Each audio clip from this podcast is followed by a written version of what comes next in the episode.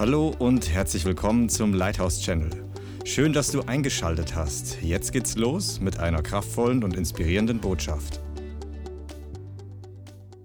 Heiliger Geist, ich bitte, dass du uns führst, dass du uns leitest und dass du die Augen und die Ohren öffnest von jedem Einzelnen von uns, von mir, von deinem ganzen Volk, jedem Einzelnen, der jetzt zuhört, damit wir lernen von dir, hören und sehen, was du tun möchtest. In Jesu Namen. Amen.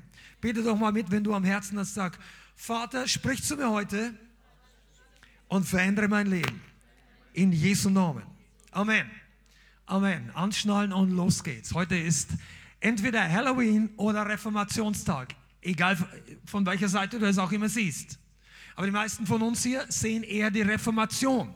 Amen. Halloween ist kein kleines Kinderfest. Das ist etwas, was einen heidischen Ursprung hat. Und wo die Dämonen sich wirklich, die haben Highlife. Das ist etwas, wo der Feind richtig aktiv ist. Und ich glaube auch, ich komme nachher nochmal dazu, dass Christen Halloween nicht feiern sollten. Das ist kein kleines, wenn du Kinder hast, schick sie nicht zur Halloween-Party. Weil das ist vom, von der Wurzel an nicht göttlich. Wenn du mit ihnen spielen willst, dass sie irgendwas so oder so machen, dann, dann kannst du alle möglichen Spiele machen. Aber wir brauchen nicht connecten mit übernatürlichen, negativen Dingen, die Gott nicht geplant hat. Aber der andere Tag, den die Christenheit eigentlich feiert, zumindest in Deutschland seit einigen Jahren oder Jahrzehnten, ist der Reformationstag. Und Reformation ist etwas, was viele Christen heutzutage vergessen haben. Also nicht vergessen, aber keine richtige klare Vorstellung.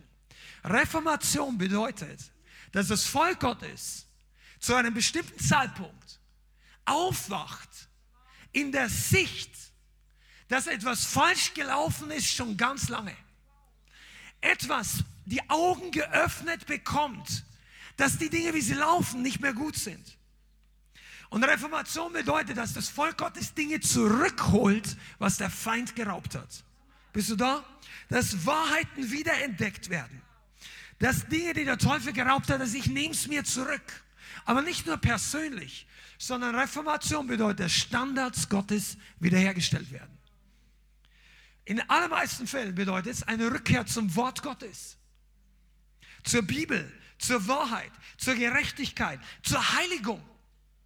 Reformation bedeutet, dass wir uns abwenden von Sünde, die Generationen schon so lief. Weißt du, was das bedeutet? Ich gehe nachher noch richtig ins Detail, aber du wirst merken, was Gott tut. Weil wenn lange genug die Dinge falsch laufen, dann machen sich die Leute nicht mehr viel Gedanken, weil die Mehrheit ja es auch falsch macht. Und die meisten Christen sind zufrieden mit dem, was die Mehrheit der Christen tut. Oder der Gläubigen. Das war damals in Israel auch nicht anders. Richte dich nicht nach der Mehrheit der Gläubigen, richte dich nach dem Wort Gottes. Und deshalb braucht es Reformation.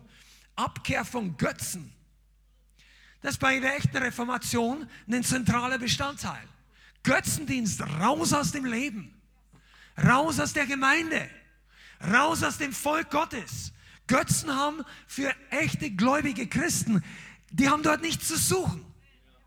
Wir sind ein Volk, das sich nicht vor Götzen beugen sollte. Das kannst du von Anfang an der Bibel bis zum Ende lesen. Bis an die letzten Kapitel der Offenbarung.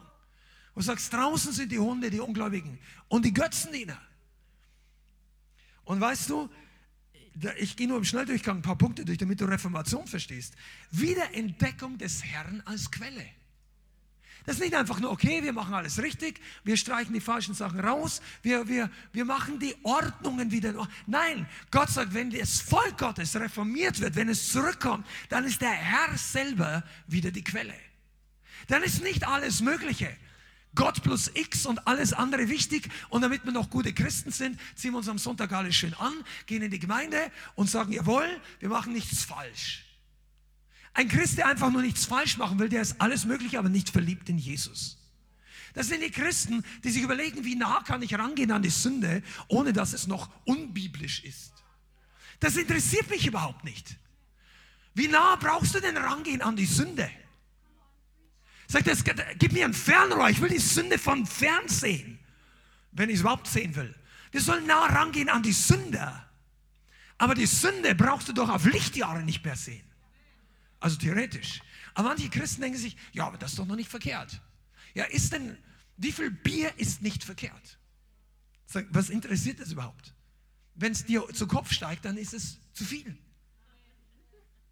Und diejenigen von uns, die nicht viel vertragen, wie zum Beispiel ich, ich habe früher auch gesoffen, falls du uns noch nicht kennst. Da, ich nicht, da war ich noch nicht bekehrt.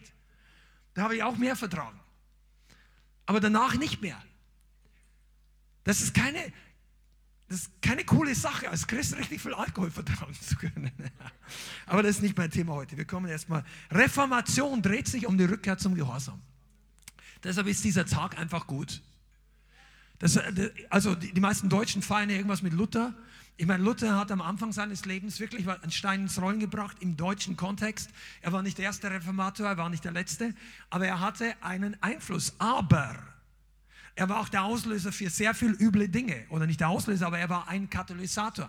Er war immens antisemitisch. Er hat Sachen aus seinem Mund rausgelassen, die würdest du nicht glauben, wenn sie nicht mit Zitat, äh, dass man sich das Himmelreich durch Stechen, nicht morden, aber Stechen, Erschießen und Kämpfen erkaufen kann in seinen späteren Jahren. Also Luther ist eine zweispältige Persönlichkeit. Deshalb feiern wir hier nicht Luther, aber die Reformation ist wert, gefeiert zu werden. Es gab Reformatoren in Böhmen, es gab in England, in Frankreich, in der Schweiz. Halleluja. Es gab Leute, die sich dem Mainstream der damaligen Zeit entgegengestellt haben.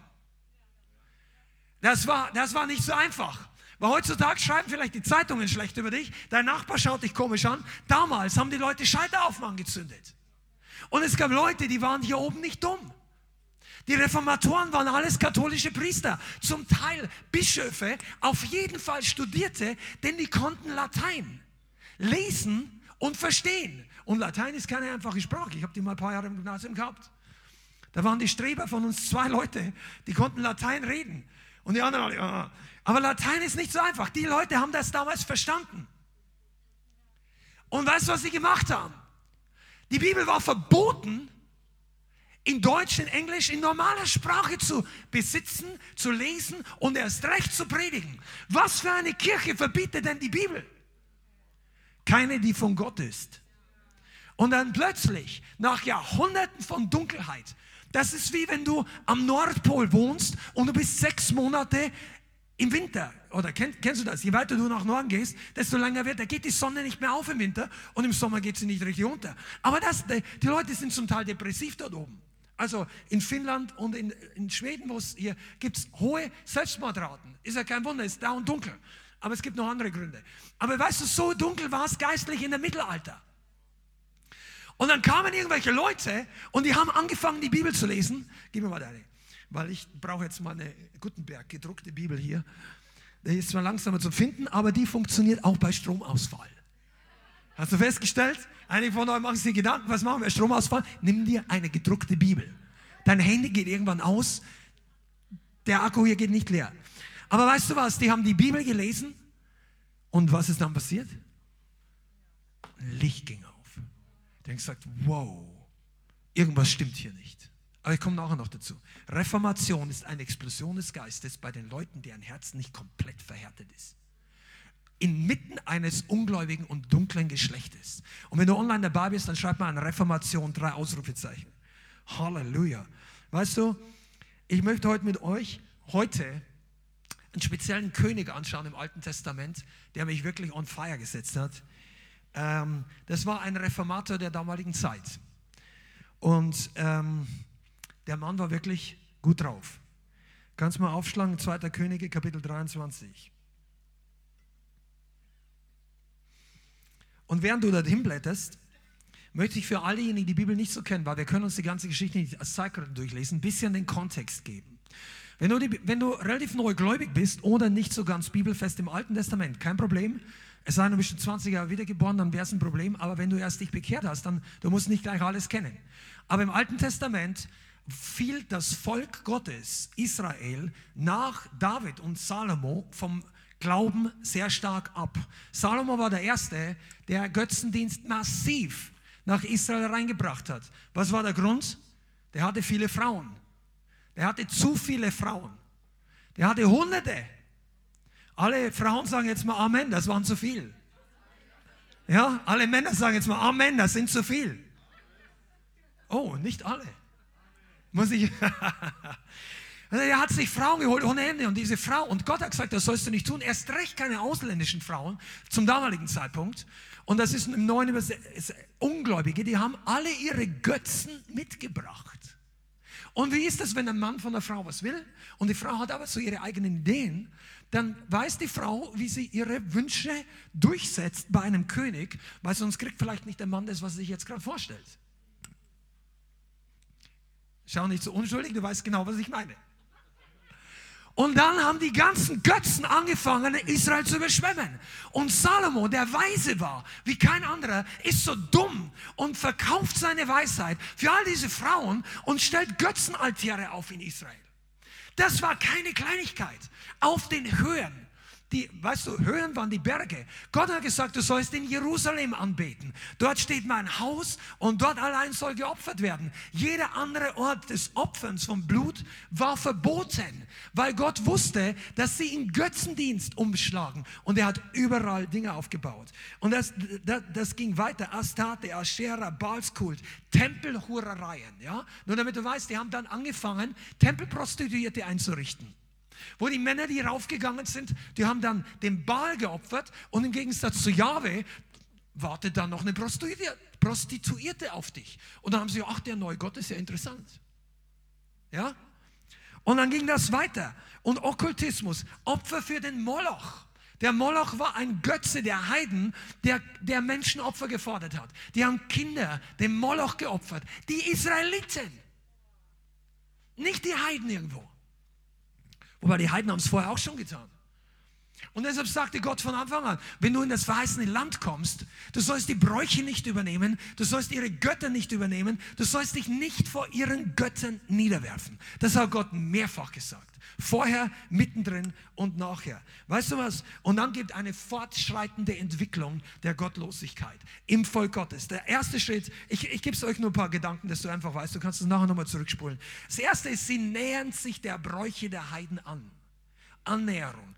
Das bedeutet, du findest es nicht so schlecht. Ja, das ist nicht dein Ding, aber lass uns mal nicht mehr alle verurteilen. Sollen sie einfach mal machen. Und dann schauen wir uns das mal an. Ich bete ja nicht zu Baal, aber so schlimm ist es auch nicht. Annäherung. Der zweite Schritt ist Kompromisse damit machen. Du fängst an, sagen, ja, das können wir auch mal probieren. Ich habe ja meine Sache, aber die Sache ist auch nicht schlecht. Du fangst mit geistlichen Dingen an Kompromisse zu machen. Der dritte Schritt weiter ist, dass du dich konformierst. Also bedeutet, du wirst total angepasst. Das ist für dich normal. Du hast deinen alten Weg vergessen. Jetzt machst du einen neuen Gottesdienst. Und das Letzte ist, dass diese Sache dich vollkommen einnimmt und gefangen nimmt. Und das ist bei Israel passiert. Die Götzen haben klein angefangen und war nachher das Riesending. Ihr könnt euch an Elia erinnern. Ja? Wir reden heute nicht viel von Elia, aber Elia war einer der wenigen, die am Ende übrig geblieben ist. Die haben Isabel und Ahab haben die Priester des Herrn verfolgt. Pass mal auf, wenn du glaubst, du kannst mit Götzen Kompromisse machen. Eines Tages beißt dich das nicht nur in die Ferse, diese Schlange verschlingt dich. Weil du kannst, am Anfang sieht so aus, Toleranz, alle, kein Problem, mach einfach mit, wir machen unseres, du machst deines und am Ende beißt dich das Ding nicht nur, sondern verbiete dir, dass du deine Sache tust. Und wenn du Kompromisse mit dem Herrn machst, eines Tages fällt der Stein dir und fällt auf dich drauf.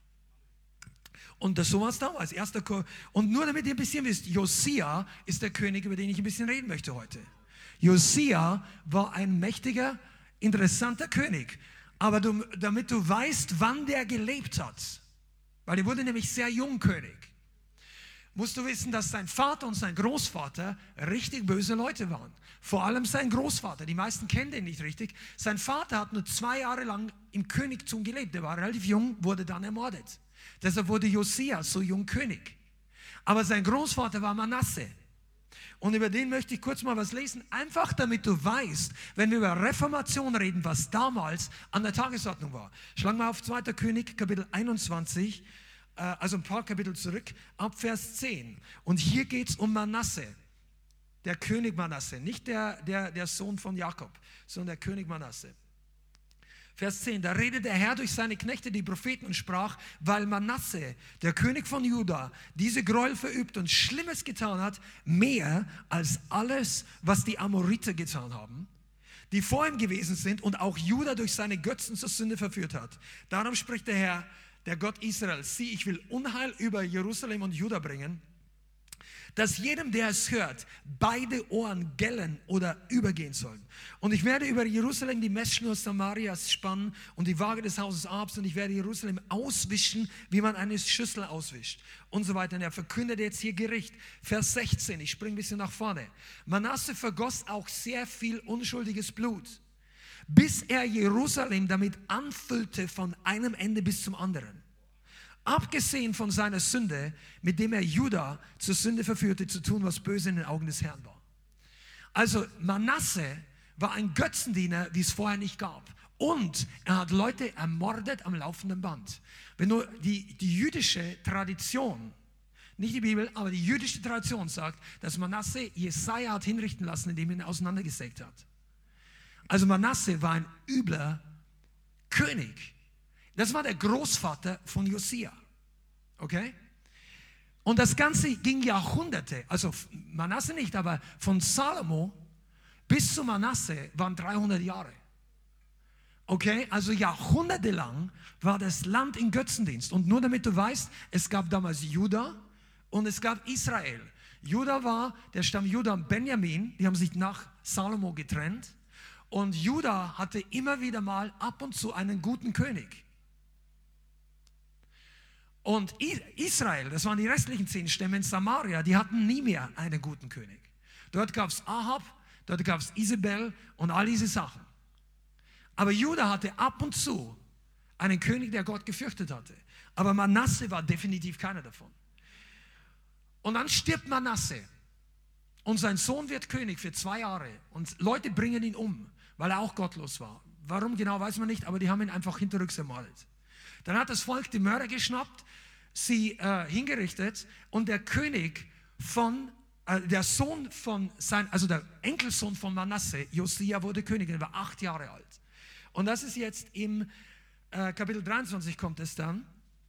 Und all diese Jahre hat Manasse einfach normal gelebt. Natürlich konnte er mit acht Jahren nicht entscheiden. Er hat wahrscheinlich ähm, Vormünder oder Leute gehabt, die sich um die Regierungsgeschäfte gekümmert haben. Aber als er erwachsen wurde, ist was passiert.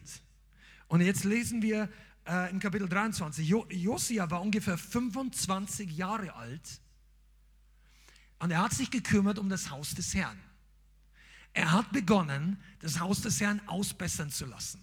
Das heißt, er hat Geld zur Verfügung gestellt, dass der Tempel, die Risse vermauert werden. Und er hat gesagt, gib zum Hohenpriester, gib Geld raus, damit die Maurer, die, die Arbeiter und die Priester Geld bekommen und damit sie genug haben, um jeder an seinem Ort zu arbeiten. Er hat gesagt, du sollst die Leute noch nicht mal abrechnen, zur Rechenschaft ziehen. Ich vertraue ihnen, die machen das richtig. Und das war der Anfang. Und dann passiert was, ab Vers 23, sie finden, äh, ab Vers 8, Kapitel 23, Vers 8, der Hohepriester findet das Gesetz im Tempel die finden das Wort Gottes im Tempel. 2. Könige 23, Vers 8. Und der Hohepriester Hilkia sagte zu Schafan, dem Schreiber, das war der erste Beamte von Josia, ich habe im Haus des Herrn das Buch des Gesetzes gefunden. Und Hilkia gab das Buch dem Schafan und der las es. Das war die fünf Bücher Mose. Verstehst du? Vers 9. Und der Schreiber Schafan brachte zum König kam zum König und brachte dem König die Nachrichten, sagte, deine Knechte haben das Geld, das sich im Haus vorfand, ausgeschüttet und es der Hand der Werkführer gegeben, die im Haus des Herrn eingesetzt sind. Also haben getan, wie du gesagt hast. Und der Schreiber Schaffan berichtete dem König weiter, der Priester Hilkia hat mir ein Buch gegeben und Schaffan las es dem König vor. Und es geschah, als der König die Worte des Buches des Gesetzes hörte, da zerriss er seine Kleider. Und der König befahl dem Priester Hilkia und Ahikam, dem Sohn des Schaffans, und Achbor, dem Sohn Michaias, und Schaffan, dem Schreiber, und Asaja, dem Knecht des Königs, und sagte, geht hin, befragt den Herrn für mich und für das ganze Volk von ganz Juda wegen der Worte dieses aufgefundenen Buches. Denn groß ist der Zorn des Herrn, der sich gegen uns entzündet hat, dafür, dass unsere Väter auf die Worte dieses Buches nicht gehört haben, nach all dem zu tun, was unseretwegen aufgeschrieben ist. Und ich möchte jetzt ein bisschen einen Kontext geben, was hier eigentlich passiert ist.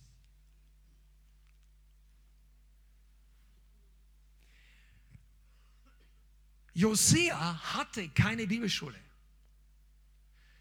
Der Junge hatte wahrscheinlich keine Leute, die ihn unterwiesen haben. Der hatte keinen Pastor, der hatte keine Predigt, der hatte keine Sonntagsschule, der hatte auch noch keine Bibel. Zumindest eine lange Zeit. Der findet mit 25 Jahren zum ersten Mal das Alte Testament. Und, wie, und was waren denn seine Eltern und Großeltern? Nur damit du Bescheid weißt, Manasse war nicht irgendwann in der Vergangenheit sein Uropa. Zwei Jahre zuvor starb dieser Tyrann. Jetzt, was ist es 2021? 2019 ist der Mann gestorben, der Jesaja auseinandersägen ließ. Und er war ein achtjähriger Junge. Wer, wer hat dem Mann diese Dinge gesagt? Als er erwachsen wurde und er ist aufgewachsen, unter überall Götzendienst. Wir lesen nachher noch ein paar Verse, was der beginnt zu tun. Dort waren Götzenaltäre im Tempel, Götzenaltäre auf dem alten Haus von König Ahas, Götzenaltäre auf dem Josaphat-Tor. Da war ein Dämonenaltar, sagt die Bibel. Da waren Götzenaltäre außerhalb Jerusalem, in Jerusalem, in ganz Juda, überall. Tempelbrust, da waren Baal, Asherah, Moloch, irgendwo im Süden bei Beersheba. Der, der Mann ist aufgewachsen und die waren seit Jahrzehnten und Jahrhunderten. Jeder hat gedacht, das ist normal. Das ist normal. Ja, es gibt auch Jahwe. Irgendwann haben sie das Haus gebaut. Die haben die Aschera inmitten in den Tempel gestellt. Wisst ihr, was die Aschera ist? Das ist eine heidnische Göttin, eine Mutter, die ein BMW auf dem Arm hat. Das ist diese alte Göttin, die heute noch in verschiedenen Kulturen auftaucht. Und in so manchen christlichen auch noch. Die Himmelskönigin. Das sagt Jesaja und Jeremia. Das ist die Himmelskönigin. Die war mitten im Tempel. Und für alle war es normal. Und der kleine Josia, stell den achtjährigen Junge vor, wird König. Gut, die, keine Taste dient an. Und dann wird er erwachsen. Und was hat der am Herzen? Ich weiß nicht, wo er das Herz her hatte. Aber er möchte das Haus des Tempels ausbessern. Und hatte noch keine Ahnung. Aber der hatte wahrscheinlich in seinem Herzen einen Hunger. Er hatte wahrscheinlich den Hunger und dachte sich, ich möchte das Richtige tun. Irgendwo gibt es Gott. Aber hier gibt es alle möglichen Arten von, die einen widersprechen den anderen und so weiter. Hier Götze, da Götze. Und es hat trotzdem nicht geregnet. Ich meine, die Geschichte mit Elia und dem Ahab und nicht regnen, das war ja irgendwann vorher. Das ist ja, das hat ja nicht nur in Samaria nicht geregnet. Ich meine, Israel ist ein kleines Land. Äh, das ist so wie Hessen vielleicht oder von der Fläche, vielleicht so groß wie Bayern, ich weiß nicht. Aber wenn es da an einem Ort eine Trockenheit gibt, heißt das nicht, dass der Landkreis da drüben strömendes Regen hat. Die haben alle mitgekriegt, dass die Götzen nicht helfen können. Und dann bekommt dieser Josia, also 25 war, einige von euch sind in dem Alter, in den 20er Jahren. Andere seid schon wesentlich älter, vielleicht bist du wesentlich jünger. Aber stell dir mal vor, du triffst so gerade deine ersten wichtigen Entscheidungen als erwachsener Mensch. Und der Mann lest, findet das Wort Gottes. Und er hat jetzt nicht gesagt, ach, das ist ja interessant, eine historische Entdeckung. Papyrusrollen oder vielleicht auch was auch immer, was sie, ach, das ist interessant. Und schau, ach, sieh mal an, Mose, ach, das ist eine nette Geschichte. Sondern der, der Mann wird getroffen wie vom Blitz. Und sagt, du meine Güte, was machen wir hier eigentlich? Der liest, was Gott durch Mose zu seinem Volk gesagt hat und zu Josua. Als jo wahrscheinlich liest er sich das alles durch. Als Josua am Jordan steht und er sagt, entscheidet heute, wie ihr dienen wollt. Den Götzen der Kanaaniter oder dem Herrn. Aber ich und mein Haus, werden dem Herrn dienen. Und dann haben die Israeliten gesagt, wir wollen auch dem Herrn dienen. Und dann ging es ins verheißene Land rein und sie haben die Feinde besiegt. Und dann liest er wahrscheinlich weiter in Richter, dass sie wieder abgefallen sind. Und als die Feinde gekommen sind. Und er hatte keine Ahnung. Der lebt in Jahrhunderte oder Jahrzehnte lang Götzendienst. Und wahrscheinlich sein Vater hat Leute, sein Großvater hat Leute ermorden lassen, einfach weil sie ihm nicht getaucht haben. Und dann lest er und sagt, das ist Mord. Das Gebot Gottes sagt, du sollst nicht töten. Du sollst keine fremden Frau, du sollst keine Götzen. Und er denkt sich, Gott, der Zustand ist, weil wir alle Gott verlassen haben. Das Land sieht so aus, weil wir alle abgef wir sind alle ab. Ich wusste es nicht. Jos Josia denkt sich, Ich hatte keine Ahnung, aber wir sind alle abgefallen von Gott. Und dann macht er eine gute Sache. Er, weil er sagte, ich selber habe auch nicht viel Ahnung. Er schickt die Leute und sagt, befragt den Herrn für mich. Ich meine, heutzutage kannst du zwar auch zu Gott selber beten, und, aber du brauchst, du brauchst die richtige Connection. Du kannst nicht an jede Tür, an jeden Gott, äh, nicht jeder Götze, nicht jeder Gott, sind nicht alle Götter gleich. Du musst an die Tür klopfen, die öffnet. Und die hat einen Namen, der heißt Jesus. Jesus sagt, ich bin die Tür, ich bin der Weg, die Wahrheit und das Leben. Niemand kommt zum Vater. Nicht, ich bin eine Alternative, ich bin die bessere Alternative. Jesus sagt, ich und sonst niemand öffnet die Tür zum größten aller Götter. By the way, der Einzige. Aber das, was die Menschen als Götter bezeichnen. Und der Mann erkennt, er, der demütigt sich. Er sagt, ich habe keine Ahnung, ich bin auch viel zu jung, ich kann das nicht verstehen. Priester fragt, fragt mal den Herrn. Und dann, ich weiß gar nicht, was das hier, pass auf, dann geht's los. Ich möchte euch einfach ein paar, paar Sachen erzählen, was da passiert, weil das ist Reformation. Dann fragen sie eine Prophetin, die noch übrig ist, die heißt Hulda. Wenn du Bibelquiz machst, dann weißt du, dass die hier auftaucht. Und ich frage den Herrn und ich bekomme ein Wort von Herrn und sagt, der Herr hat deinen Schrei gesehen, deine Demut und dein weiches Herz. Und ich will über dir nicht Negatives ausgießen. In deinen Tagen wird Frieden sein, aber das Land wird trotzdem gestraft und gerichtet und über, Israel, über Juda und Jerusalem, es wird trotzdem Zerstörung kommen. Aber er, er selber hat Gnade empfangen. Und weißt du, was er dann getan hat? Und ich möchte euch einfach jetzt mal im Schnelldurchgang das ganze Kapitel 23 und 24 zusammenfassen, was bei Josia passiert ist, weil das ist heute nicht die ganze Predigt. Wir müssen ein bisschen vorwärts kommen, deshalb geh, aber lest dir das zu Hause mal durch. Zunächst mal ging, also was ist passiert? Ihm gingen die Augen auf. Als er die Bibel gelesen hat, sind ihm die Augen aufgegangen. Das ist das Kennzeichen von echter Erweckung und Reformation. Gott öffnet die Augen, wenn du dich mit dem Wort Gottes beschäftigst. Nicht mit menschlicher Tradition, nicht mit der Mehrheit, nicht mit den Theologen deiner Zeit der Vergangenheit, sondern mit dem Wort Gottes. Echte Reformation, Erweckung kommt immer aus dem Wort. Dann hat er richtig reagiert darauf.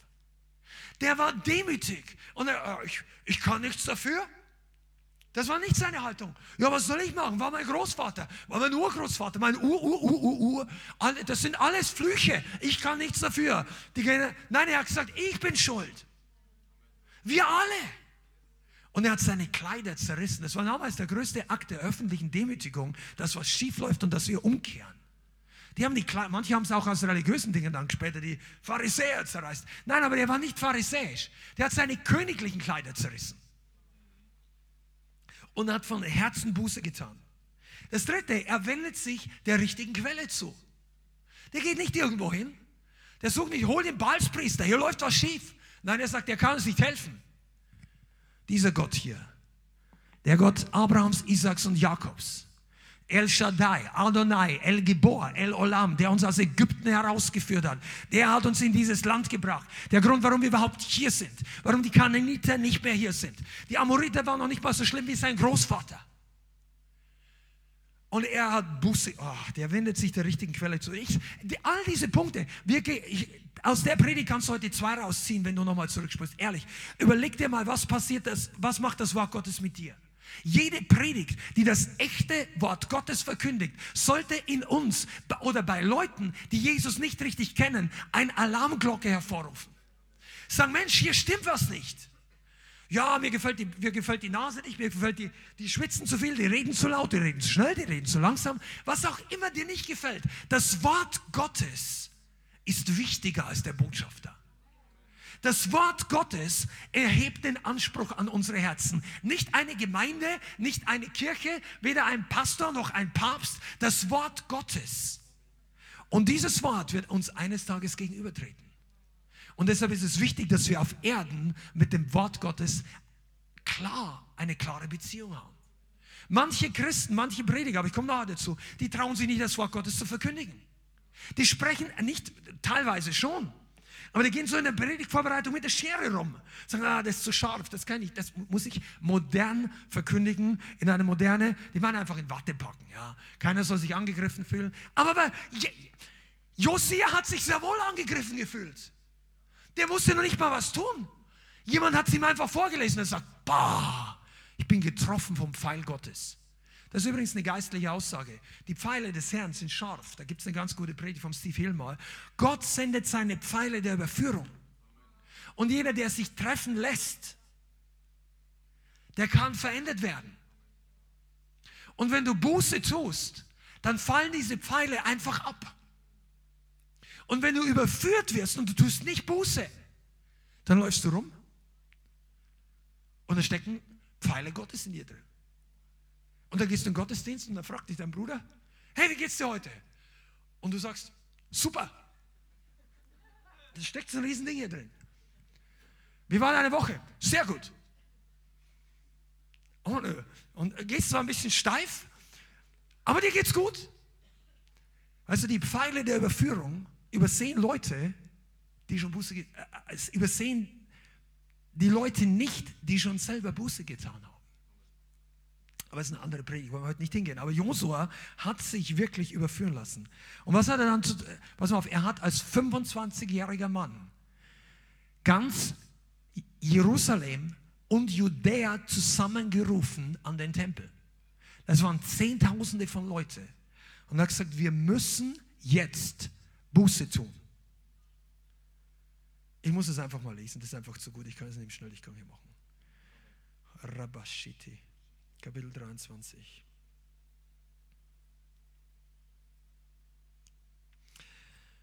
Und der König sandte hin und versammelte zu ihm, Vers 1 hier, alle Ältesten von Juda und Jerusalem. Und der König ging ins Haus des Herrn hinauf und alle Männer von Juda und alle Einwohner von Jerusalem mit ihm.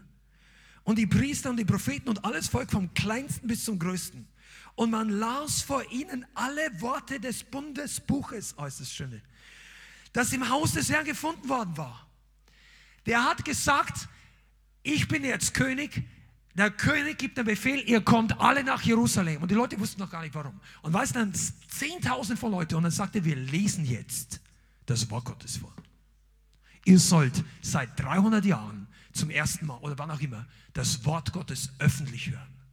Und dann hat er es allen vorgelesen. Und dann haben die gemerkt, was die getan haben. Und der Vers 3, der König stand auf auf dem erhöhten Standort, er hat eine kleine Plattform gemacht, schloss einen Bund vor dem Herrn, dem Herrn nachzufolgen und seine Gebote und seine Zeugnisse und seine Ordnungen zu bewahren. Und mit ganzem Herzen und mit ganzer Seele um die Worte dieses Bundes zu erfüllen, die in diesem Buch aufgeschrieben sind. Und das ganze Volk trat in den Bund ein. Come on, so wie der Leiter, so das Volk. Er sagt, nein, nein, er hätte sagen können, ich kann nichts dafür, mein Vater, mein Großvater, ich hatte keine Ahnung, ich bin unschuldig. Bringt ihr mal euren Dreck in Ordnung. Der hat gesagt, wir, ich, meine Väter, wir machen den Mist alle zusammen. Wir kehren jetzt alle zusammen mit dem Herrn, zum Herrn um. Und deshalb hat öffentliche Buße viel Power. Du solltest nicht einfach deine Buße im Versteck tun und deine Zeugnisse öffentlich sagen. Du sollst deine Buße öffentlich tun, wenn du öffentlich gesündigt hast und Zeugnis öffentlich geben. Wenn du Leute vor, wenn du vor aller Welt gesündigt hast, dann tu vor aller Welt Buße. Schande. Das betrifft dich auch. Aber das heißt jetzt nicht, du musst deine geheimen Sachen allen Leuten erzählen. Aber wenn alle von deinem Unglauben, wenn alle, die ganze Gemeinde durch deinen Ungehorsam runtergezogen worden ist, dann lass alle hören, öffentlich, dass du jetzt umgekehrt bist. Dass du jetzt wieder in den Wegen Gottes lebst. Ich sag dir das, dann hat Heuchelei keinen Platz im Volk Gottes. Heuchelei kommt immer dann, wenn wir geheim Buße tun wollen und öffentlich gut dastehen. Auch wenn man das funktioniert. Gott, wir sind nicht die katholische Kirche. Sagt, du musst ihnen deine Sünden bekennen, damit sie vergeben werden. Das ist gar nicht der Punkt. Du kannst natürlich zu Hause Gott und Gott vergibt dir trotzdem. Aber die Heuchelei ist nicht leicht loszuwerden, weil es ist viel einfacher, wenn du sagst, hey, ich habe jetzt zwei Jahre lang negativ über den oder über diesen Hauskreis, über diese Gemeinde, über den Leiter und es war falsch. Und es haben zehn Leute oder 20 in der Gemeinde mitbekommen. Dann können die ruhig öffentlich hören. Ich bin jetzt umgekehrt. Und das baut die Gemeinde auf. Öffentliche Sünde, öffentliche Buße. Und Jos Josia hat das gemacht. Und dann geht eine Liste von Sachen los, dass, dir, dass du wirklich denkst, Halleluja. Er hat dann ausradiert, mit göttlichem Besen alles rausgekickt, was seine Vorfahren da aufgebaut haben. Als erster hat er die Geräte Bals, ich gebe euch das jetzt im Schnelldurchgang, Geräte Bals und Aschera aus dem Tempel raus und im Kidron-Tal verbrannt. Das ist dort, wo die ganzen Gräber sind. Das ist unten. Der Tempel, wenn du mal in Jerusalem warst, da geht es richtig runter. Da ist, oben ist die Tempelplattform und unten schaust du runter. Da, wir waren ja schon mal da. Ah, fantastisch. Er hat das Zeug runter in den Müll gekippt und verbrannt. Das ist ein Mann nach dem Herzen Gottes. Aber ah, ich lese trotzdem aus dem Wort Gottes, damit du weißt, das ist die Wahrheit. Vers 4. Der König befahl dem hohen Priester Hilkia und dem Priester im zweiten Ranges, also hier übrigens auch wieder ein Beispiel von göttlicher Autorität, weil manche sagen, ja, wir, sind, wir hören alle vom... Nein, da gab es Ränge unter den Priestern, da gab es eingesetzte Untergruppenleiter. Amen. Und der Hüter der Schwelle, das heißt der, der Türhüter, das war der, Ober, der Oberordner. Der hat aufgepasst, dass da nicht jeder rein darf.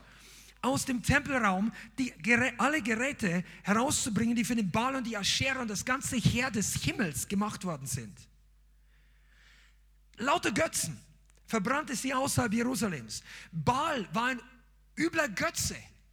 Die Aschera war die weibliche Form.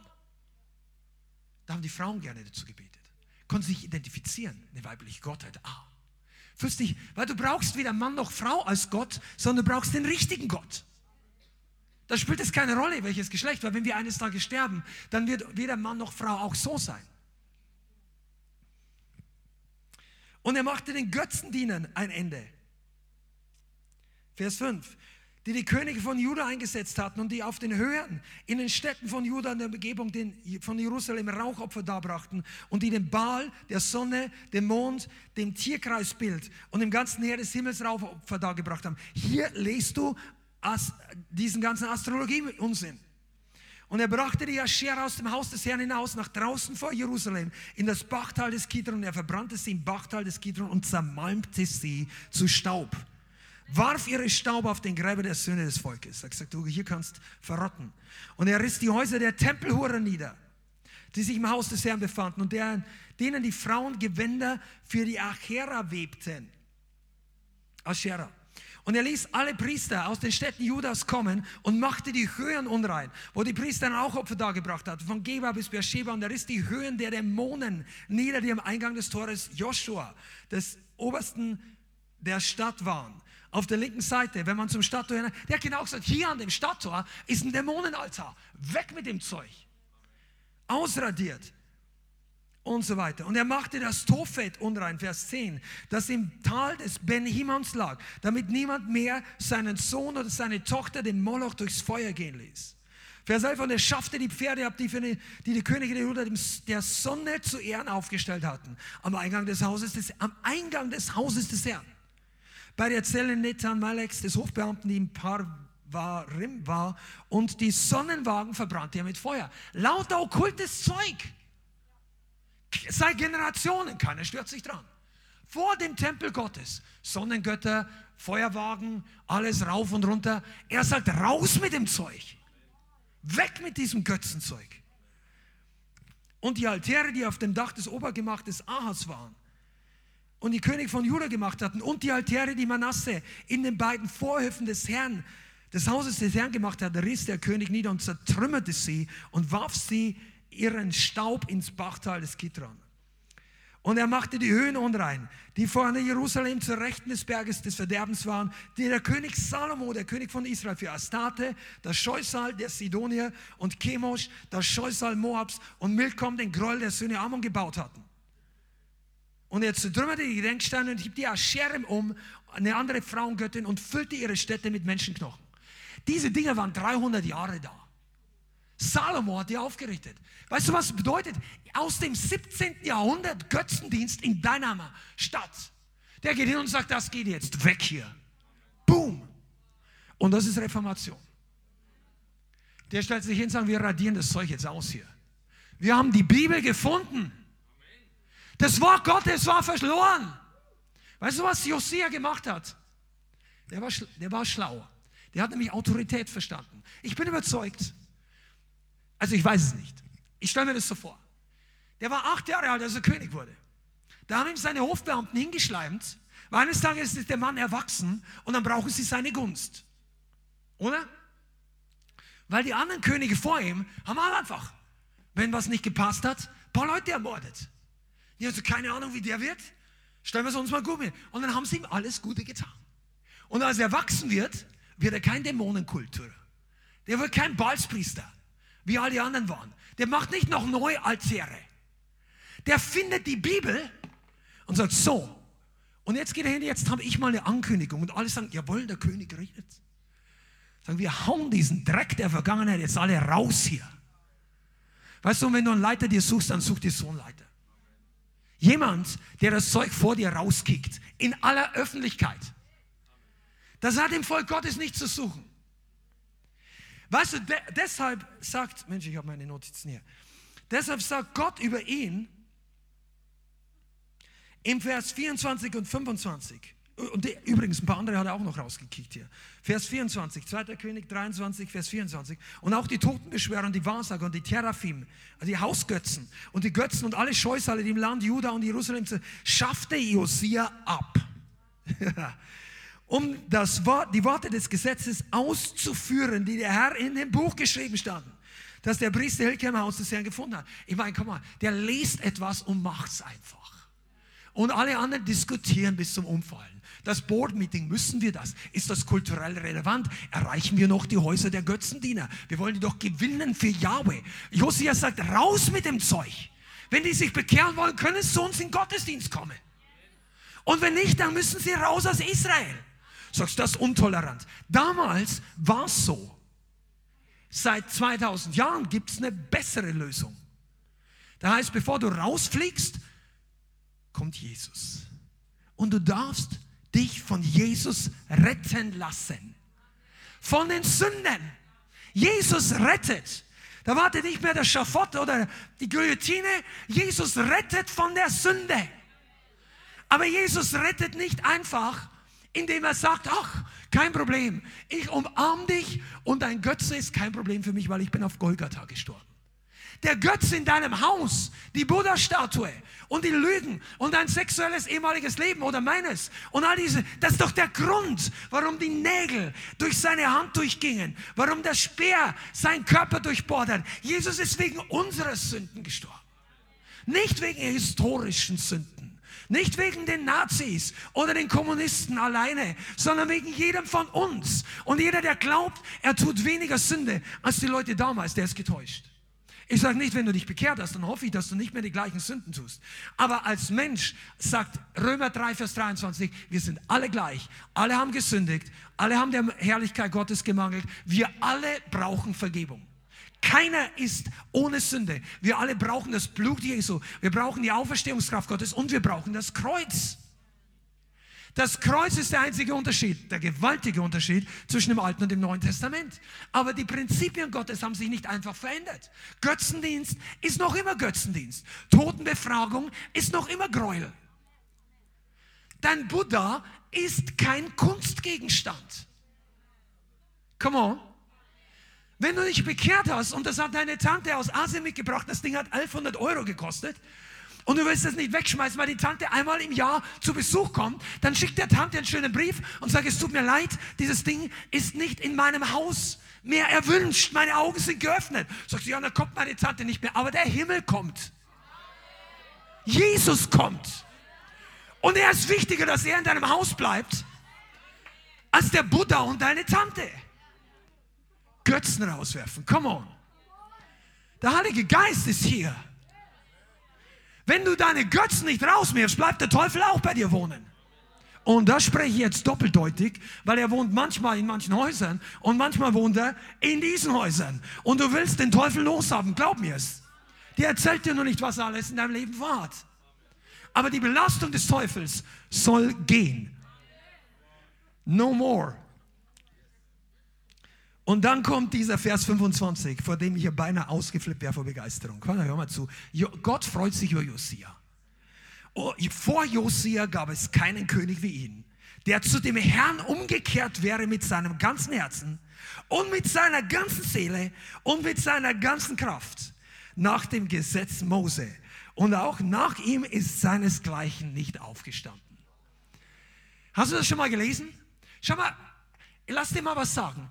Salomo hieß, keiner war so weise wie er vorher, keiner war so weise wie er nachher, aber er hat trotzdem das Land geflutet mit Götzendienst. Dann sagt mir eins, okay, seine Weisheit war es anscheinend nicht ausreichend genug, dass er sein Herz bewahrt. Aber weißt du, wenn über dich und mich mal versuchen nicht erst das Image zu bekommen, vor mir war keiner so geistlich, nach mir ist keiner so geistlich, weil das wirst du nicht schaffen. Aber weißt du, das Image vor mir ist kein Sünder so heftig umgekehrt.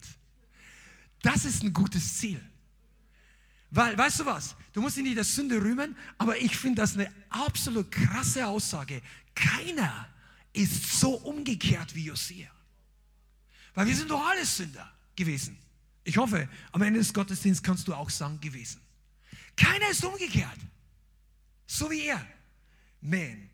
Und jetzt reden wir ein bisschen über den Mantel des Josia. Es gibt einen Geist. Mantel bedeutet im biblischen Sinn eine Salbung, eine Autorität, etwas, was Gott herabgibt. Es gab den Mantel des Elia, wenn du ein bisschen darüber lesen willst. Elia hat Zeichen und Wunder getan, Feuer vom Himmel fallen lassen. Der hat, der hat wow, den Himmel verschlossen, den Himmel geöffnet. Der, der Mann war on fire. Und als er, als er kurz davor war, in den Himmel zu gehen, sein Dienst war zu Ende, dann war sein erster Jünger, also quasi der Nachfolger, Elisa, sagt, gib mir dass ich den doppelten Geist bekomme und sagt, du bitte Schweres, wenn du bei mir bist, dann wird Gott, also wenn ich zum Himmel gehe und du bist immer noch da, dann wird Gott dir das möglicherweise geben. Und als Elia den, in den Himmel aufgefahren ist mit dem feurigen Wagen, come on, fiery chariot, dann fiel der Mantel runter. Und das war das Zeichen, der Salbung, das war das Zeichen der Autorität und Elisa hat doppelt so viele Wunder getan. Obwohl du dich nicht immer nur nach den doppelten Salbung ausstrecken sollst, weil Elisa hatte nicht so viel nationalen Shift bewirkt wie Elia. Aber immerhin, er hat sehr viele Wunder getan. Selbst seine Knochen waren noch so on fire, dass der Leichnam, der auf sein Grab gefallen ist, obwohl Elia schon lange im Himmel war, der ist auferstanden. Da kann man die Feinde, die schmeißen den Toten, ja, weg hier. Und er fällt und per Zufall erwecken sie ihn vom Toten, weil in den Knochen Elisa war noch mehr Power als allen abgefallenen Propheten zur damaligen Zeit. Schanda. Jetzt komm nicht auf die Idee und schmeiß dich auf die Gräber, das brauchst du heute nicht mehr. Da, da empfängst du alles Mögliche, aber nur nicht die Salbung Gottes. Weil Gott hat andere Pläne. Du brauchst keine Gräber, du brauchst das hier. Und die Flame, the Flame. Schanda der Mantel des Josia. Weißt du, was Josia hatte? Josia hatte die Schnauze voll. Und das sagt man auch so. Der hat die Schnauze voll von Kompromissen. Der hat gesehen, wie sein Vater für ein paar Jahre und sein Großvater. Leute, kannst du dir vorstellen, die haben ihm erzählt wahrscheinlich, ich glaube, vielleicht war er nicht im Leben, dass er Jesaja hingerichtet hat. Dann liest er vielleicht das Buch Jesaja sagt, Großvater, den Mann ermordet. Und er sagt, hier ist Schluss. Ich habe die Schnauze voll. Das ist ja verrückt, was da abging. Mit mir beginnt eine neue Segenslinie. Und er hat gesagt, keine längere Zugeständnisse dem Feind. Schluss mit Bündnisse mit der Welt. Ich rede jetzt ein bisschen prophetisch, nimm dir raus, was für dich ist. Ja? Bündnisse mit der Ungerechtigkeit, falsche Zusammenarbeit, falsche Allianzen, mit denen die Gott nicht folgen. Schneid sie ab. Und was ist die Folge? Reinheit. Klarheit im Denken. Weißt du, dass viele, und ich rede jetzt von der Modernen auch, viele Leute im Leib Christi haben on fire angefangen, haben zu predigen, haben Wunder erlebt, haben den Track Record von Segen. Und dann kommen andere Leute und möchten sie in große Allianzen reinbringen mit viel Werbung für die Sache und gleichzeitig mit ganz leicht so, du denkst doch nicht, du bist das Bessere, come on, wir wollen ja auch. Und dann wickeln sie sie ein in große Leib Christi Allianzen, wo alle möglichen Leute dabei sind, Leute von der Seite bis zu der Seite und die haben alles einen großen gemeinsamen Nenner. Nämlich, wir kritisieren uns gegenseitig. Du hast so deines, ja, der ist auch noch nicht, ja, nein, keinesfalls ist Maria vergleichbar mit den alten Dingen. Aber die, die wissen es halt nicht besser. Du glaubst deins, das ist ja gesegnet, die glauben halt ihres. Wir wollen zusammen Gott anbeten. Wo wir anbeten, ist doch Power. Und Gott sagt nein. Nicht überall, wo angebetet wird, ist Power. Nicht überall, wo in Einheit angebetet wird, ist Power. Frag mal Babel. Den Turmbau von Babel. Da wurde angebetet in fantastischer Einheit. Und der Altar war höher als jedes Gebäude auf der Erde. Und Gott sagt, wir machen jetzt hier Ende. In dieser Einheit ist ihnen nicht so möglich, aber das ist nicht meine Einheit. Komm raus. Wenn Götzen involviert sind, solltest du nicht involviert sein. New Age. Ja, ist ja nicht so schlimm, ein bisschen Yoga. Ein bisschen all diese Dinge. Gott sagt, mach's nicht. Ja, kannst du beweisen, dass es in der Bibel ist. Weißt du, wenn die Bibel sagt Nein, dann musst du nicht beweisen, dass Ja nicht Nein ist. Wenn du normal denkst, kommst du nicht auf die. Warum brauchst du zum Entspannen Yoga? Die Frage sollte sich jeder mal stellen. Weißt du, du brauchst zum Entspannen den Heiligen Geist. Den braucht nämlich jeder von uns. Weil wenn der weg ist, dann wird es nicht entspannend, dann wird es sehr verspannt. Da muss dein Leben in eigener Kraft leben. Der Heilige Geist ist die größte Erfrischungsquelle. Der Heilige Geist ist Friede auf Erden. Jesus sagt, ich bin euer Friede. Der Gott des in Kürze den Satan unter uns Füßen zertreten. Der sagt nicht der Gott des Yogas, der Gott der Meditation um, der Gott der Entspannung. Der sagt, der Gott des Friedens zertritt den Teufel. Das heißt übrigens auch, dass der Gott des Friedens ein Kämpfer ist. Frieden kommt nicht, wenn der Kampf aufhört. Frieden kommt, wenn du auf die richtige Seite des Kampfes kommst. Weil dann kämpfst du nämlich nicht mehr gegen den Chef. Oh, habt ihr das verstanden? Viele Leute leben in innerer Unruhe, weil sie noch immer in falscher Haltung zum Chef sind. Wenn du dich endlich auf die richtige Seite stellst, dann ist deine ganze innere Kampf weg. Plötzlich, ich fühle mich so leicht. Wenn Leute zu Jesus umkehren und die, die, die Schuld bei Golgatha abfällt, dann plötzlich empfangen die, jetzt habe ich Frieden. Ich habe so Frieden mein Leben noch nicht spüren. Und manche Christen haben Unfrieden und Unfrieden. Ja, warum? Weil in ihrem Leben so viel falsch läuft. So viel nicht nach dem Wort Gottes ist. Da kannst du dich bemühen, wie du willst. Da kannst du Wallfahrten nach buddhistisch, hinduistisch, christlich, altötting. Der Friede kommt nicht. Du musst deine Sünde ablegen. Ja, du, das wird noch heißer heute. Und Josia hat gesagt, Schluss mit dem Zeug. Und für was sind denn unsere Götzen heutzutage? Bist du bereit auch rauszuschmeißen, das was dich hindert? Sind im eigenen Leben. Abhängigkeiten, Pornografie, Spielsucht, Alkohol, Sportsucht, Entertainment. Hast du die Schnauze von Netflix schon voll? Vielleicht noch nicht. Wundere dich nicht, wenn der Friede nicht da ist. Wenn du ihn brauchst. Du kannst nicht sagen, okay, jetzt habe ich eineinhalb Stunden irgendwie Game of Thrones oder sonst irgendwas angeschaut und am Ende schaut es aus, sagt, Heiliger Geist, füll mich jetzt, ich fühle mich nicht ganz voller Frieden. Sagt der Heilige Geist, wir gehen jetzt nochmal zurück zum Anfang. Kennst du das alte Monopoly-Spiel? Go back to the start. Also ich glaube, Monopoly ist kein Spiel, was anderes. Aber zurück zum Anfang ist oftmals der Weg in die Erfrischung ganz zurück. Überleg mal, wo hast du denn eigentlich gestartet? Komm, ich habe damals meine Platten rausgeschmissen. Und dann argumentieren die Leute zehn, also weltliche Platten, ja, weltliche Musik. Und manche Leute später argumentieren mit mir, oh, das darf ich behalten, das darf ich hören, das will ich hören. Wo steht geschrieben, dass ich nicht hören darf? Und die gleichen Leute treiben nicht die Dämonen aus, heilen die Kranken nicht, argumentieren dauernd, dass nicht jeder evangelisieren muss. Die Frage stellt sich für mich überhaupt nicht, ich muss doch gar nicht evangelisieren, ich will. Ich ich freue mich, dass die Leute gerettet werden.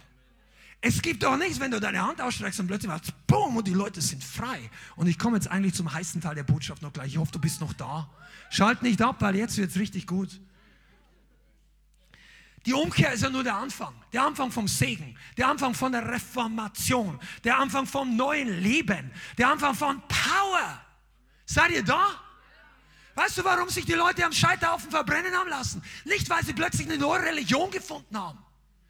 Irrsinn. Manche, übrigens, die, manche glauben ja, dass Jesus nicht auferstanden ist. Also, ich meine jetzt weltliche Leute. Aber das macht überhaupt keinen Sinn, dass eine ganze Generation von Nachfolgern sich brutalst hat martyren lassen, umbringen lassen für eine Lüge, die sie selber erfunden haben. Ja, wir haben jetzt, wir, wir stecken uns alle zusammen und sagen, hey, Jesus war ein cooler Mensch, Aber weißt du, jetzt ist er tot, wir finden jetzt eine Lüge und erzählen alle, der lebt noch. und dann sagst du, und jetzt sterben wir alle für die Lüge. Such dir mal einen, der das macht.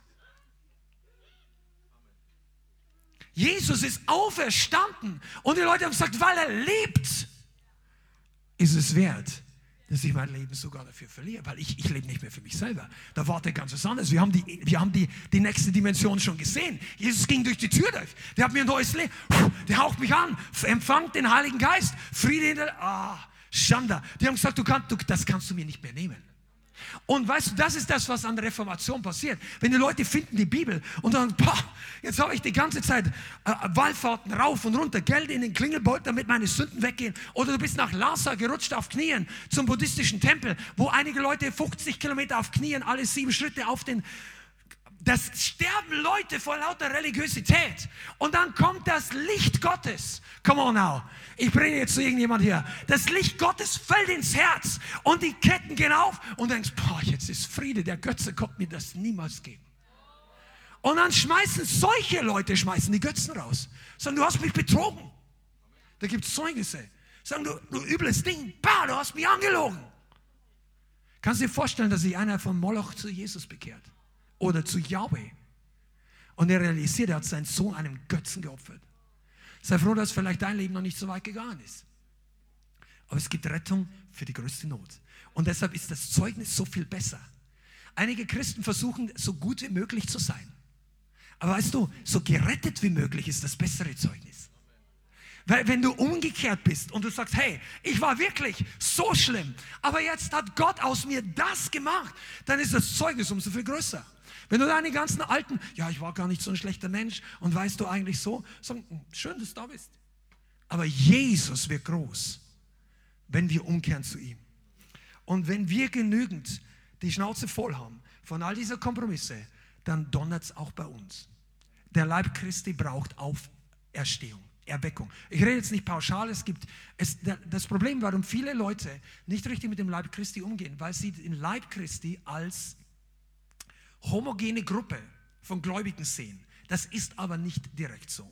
Es gibt viele Gemeinden und viele Gruppen, da wird das Wort Gottes gepredigt und da ist teilweise oder in anderen Ländern, in anderen Generationen, in anderen äh, Nationen und da ist viel los, da ist Erweckung, da ist Feier, da ist Bekehrung und so weiter. Und es gibt aber auch ganz dunkle Orte, wo Leute missbraucht werden, wo vollkommen falsche Lehre gepredigt wird, das auch den Aufkleber Jesus hat. Aber die Leute werden nicht freigesetzt, die Leute empfangen nicht neues Leben, die Gemeinde schrumpfen oder sind im Selbsterhaltungstrieb. Und solche Leute fühlen sich immer bedroht, wenn jemand das Wort Gottes wiederfindet.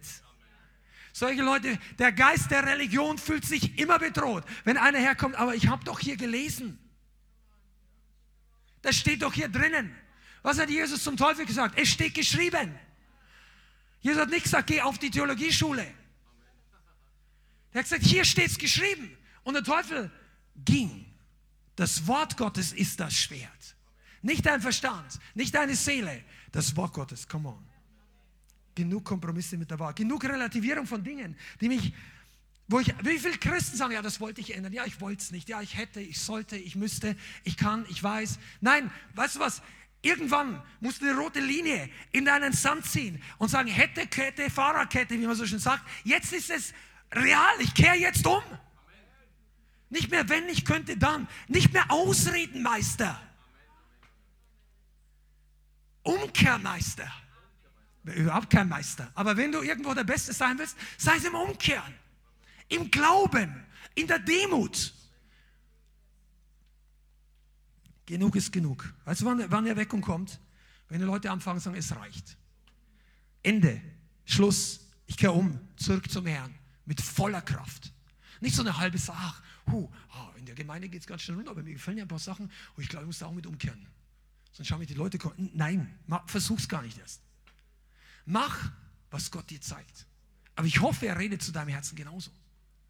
Weißt du was? Und dann plötzlich, äh, du kannst nämlich nicht vom Segen des anderen leben. Du kannst nicht von der Zeugnis deines Bruders, deiner Schwester leben. Gott möchte dir genauso zu Hause begegnen. Er möchte dein Leben total erfüllen, dich total rausführen. Hundertprozentig. Weißt du was? Ich glaube, dem Herrn für ein ganz oder gar nicht Christentum. Etwas, was sagt, mach es ganz oder lass es ganz sein. Und irgendwie, einige von uns haben das in der Bibel auch schon gelesen, oder? Ich weiß, dass es heute ein bisschen heiß wird, aber stell nachher mal deine Fragen, damit du nicht irgendwas im falschen Hals kriegst. Das ist nicht ohne Barmherzigkeit. Das ist nicht ohne Gnade. Die Gnade ist alles, was wir haben. Aber die, warum wirkt die Gnade bei manchen Leuten nicht, wo die so viel von Gnade reden? Warum ist, warum ist die Transformationskraft manchmal nicht da? Bei Leuten, die davon reden, dass Gott einen so annimmt. Warum? Weil das Wort transformiert. Das Wort hat die Power. Oh, Schanda.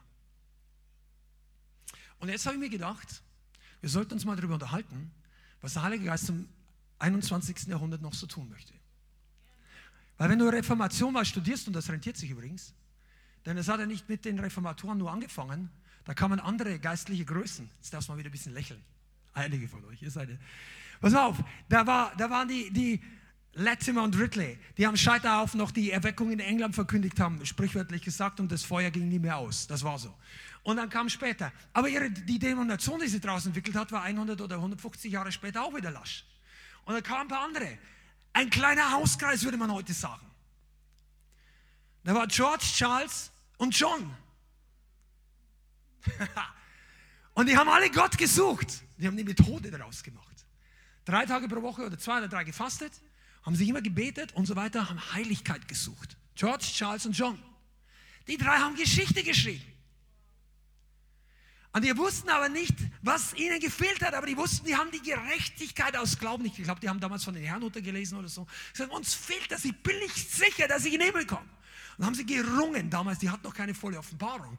Sie, und irgendwann hat George diese Gewissheit des Glaubens gefunden. Und sein Nachname war Whitfield. Ich finde das fantastisch, weil auf Deutsch übersetzt heißt es wortwörtlich weiße Felder. Und George Whitfield ging los und es waren damals Anglikaner, also aus der Kirche, das war George Whitfield, John und Charles Wesley.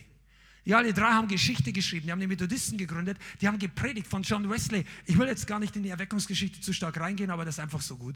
George West, über John Wesley, hat gesagt, er hat sein Leben 40.000 Predigten oder ich weiß nicht wie viel, Zehntausende Predigt gehalten, Je, jeden Tag, fast jeden Tag in der Woche dreimal gepredigt. George Whitfield genauso. Die haben auf dem, der ist 250.000 Meilen auf dem Pferd geritten, von, von, um, um zu predigen in der Nacht. Der Mann hat Feuer. Und die haben gepredigt, die haben zu 20.000 Leute gepredigt. Über George Whitfield ist geschrieben in Amerika, der war das First Great Awakening, die in England erweckt und Amerika. Da waren zum Teil Leute, die haben ihn ohne Mikrofon 40.000 Leute gehört. Sagen, ja, das glaube ich nicht. Die haben es gemessen. Die Straße, wo sie ihm am Ende noch Verstand hatten, die war ein Kilometer lang. Erzähl mir nicht, dass der Gottesdienst hier zu laut ist für dich. George Whitfield predigt, dass du in den einen Kilometer noch hörst. Und die Leute haben sich bekehrt. Das war John, Charles und George. War nicht alles vorbildhaft da? John Wesley darfst du nicht fragen, wie man eine gesegnete Ehe führt. Aber es gibt so andere Dinge, die waren super gesegnet. Schon da. Und dann kamen andere. Das war das nächste Level on fire. Und der Heilige Geist sagt, da fehlt immer noch was. Mein Volk, die haben die Heilungen noch nicht erlebt. Die haben die, dann kam Wassertaufe. Dann kam Wiedergeburt. Dann kamen die, die Baptisten, die sind entstanden, dass die Leute da untergetaucht haben. Sagen, diese Baby-Wasserbesprengung hilft uns nichts. Keiner von uns hat geglaubt als Baby.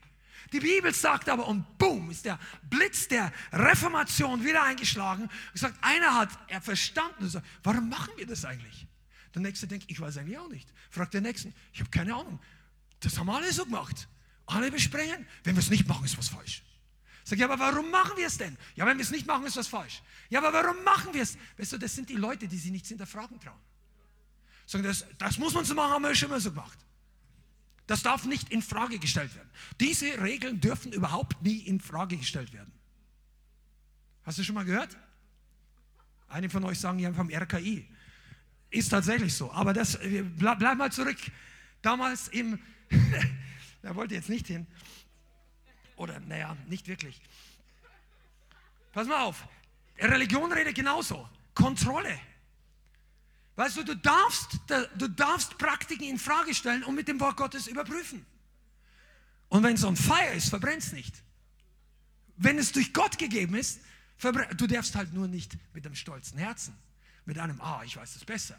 Das funktioniert nicht. Da kannst du studieren bis zum Umfallen und du, gehst an Jesus trotzdem vorbei. Aber wenn du ein demütiges Herz hast, so wie Josia, dann zündet es in deinem Herzen. Und dann haben Leute gesagt, der Mensch, in, in der Bibel, was war denn am Pfingsten? Wir sind alle bekehrt, wir beten, wir, wir bauen Gemeinde, wir haben Gemeinschaft, wir feiern Abendmahl, wir, wir tauchen, wir, wir knien uns nicht mehr vor der Hostie hin. Wir, das, das brauche ich auch nicht mehr, weil, ja, das brauche ich wirklich nicht mehr, weil der, ich, mein Gott ist nicht ein Stück Brot. Und deshalb haben sich die Reformatoren damals verbrennen lassen. Das war übrigens eine Entscheidung. Ihr glaubt manchmal, warum glaubt ihr eigentlich, dass die Protestanten hießen? Weil sie so tolerant waren? Weil sie seeker-sensitive waren?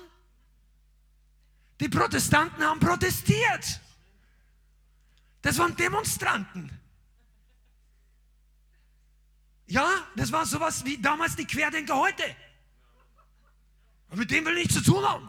Und die anderen, ich, ich rede nichts über, ich, das ist jetzt keine Predigt für Corona-Querdenker, überhaupt nicht. Aber ich möchte dir die Spalt, ich sage jetzt nicht, welche Seite ich da meine, hier geht es heute nicht um Politik, aber die Ausgrenzung von bestimmten Gedanken, das ist doch nicht neu.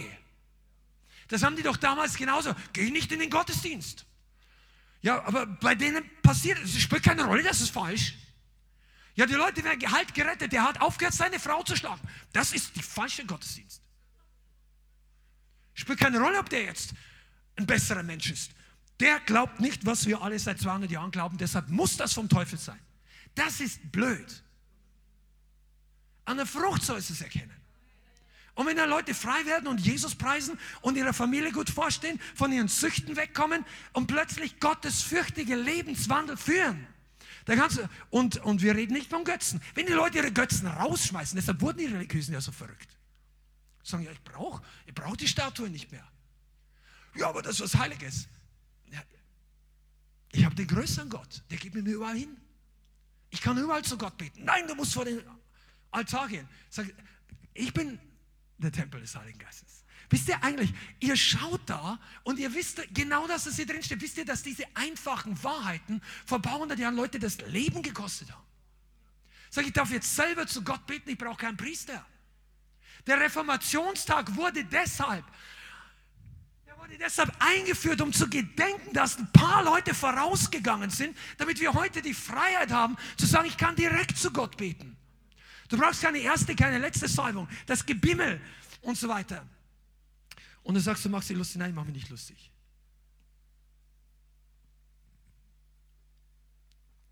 Aber ich möchte mal was sagen. Die Sache ist ernst. Ich weiß, Der Herr möge einfach unsere Herzen bewahren und meins genauso. Ich möchte mich nicht lustig machen über Leute. Aber ich möchte eins sagen, ich habe eine Tante, ich weiß nicht, vielleicht lebt sie jetzt auch noch, die Schwester von meinem Vater. Mein Vater hat sich bekehrt mit viel, das hat die Familie mitgekriegt, als er zum Herrn umgekehrt ist. Seine ganzen Geschwister. Und diese eine Schwester, die ist sehr streng gläubig, katholisch und mariengläubig. Ah, und dann gab es dann Evangelisation. Und die ersten paar, ein, zwei Jahre, ich weiß nicht genau, wie lange, wo ist meine Mutter irgendwo, die, der, die, da gab es noch ein bisschen Kontakt und danach wollten die dann nichts mehr hören von meinem Vater. Und die hat einmal gesagt, oder wir wollten evangelisieren, hat sie gesagt, nur ganz wenige sind würdig, gleich zu Jesus zu gehen. Alle anderen müssen über Maria und die Heiligen gehen. Das hat die mit ganzem Herzen geglaubt. Und er hat gesagt, ich wünschte, und dann hat irgendeine Verwandte von ihr Krebs bekommen damals, gesagt, ja, ich habe schon zu Gott gebetet, dass Gott mir diesen Krebs auferlegt und diese Person äh, geheilt sein lässt. Die hat es aus ganzem Herzen gemeint. Die wollte Gutes für die Leute.